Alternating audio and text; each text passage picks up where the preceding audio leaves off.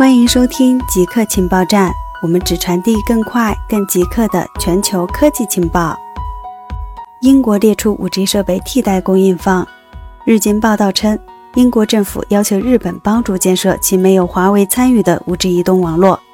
英国将日本电器和富士通列为可能取代华为的替代供应商。随着英国脱欧，有关华为设备安全性的担忧。迫使英国首相约翰逊在美国和中国之间选边站。这一最新举措反映出英国正努力引入新的设备供应商，以促进竞争，并帮助该国无线运营商降低成本。新冠抗体可能持续时间比较短。伦敦国王学院的一项尚待同行评审的研究显示，新冠康复患者的抗体在感染后的数月内出现了显著下降，这引发了一个关键问题。即疫苗能让人们对这种疾病免疫多久？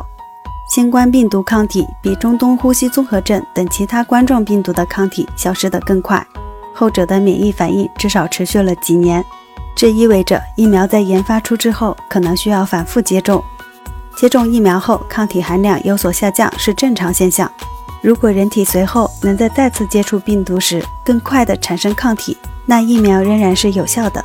更重要的是。人体对疫苗的反应并不总是对感染的反应一致。以上就是本期节目所有内容，固定时间，固定地点，我们下期再见。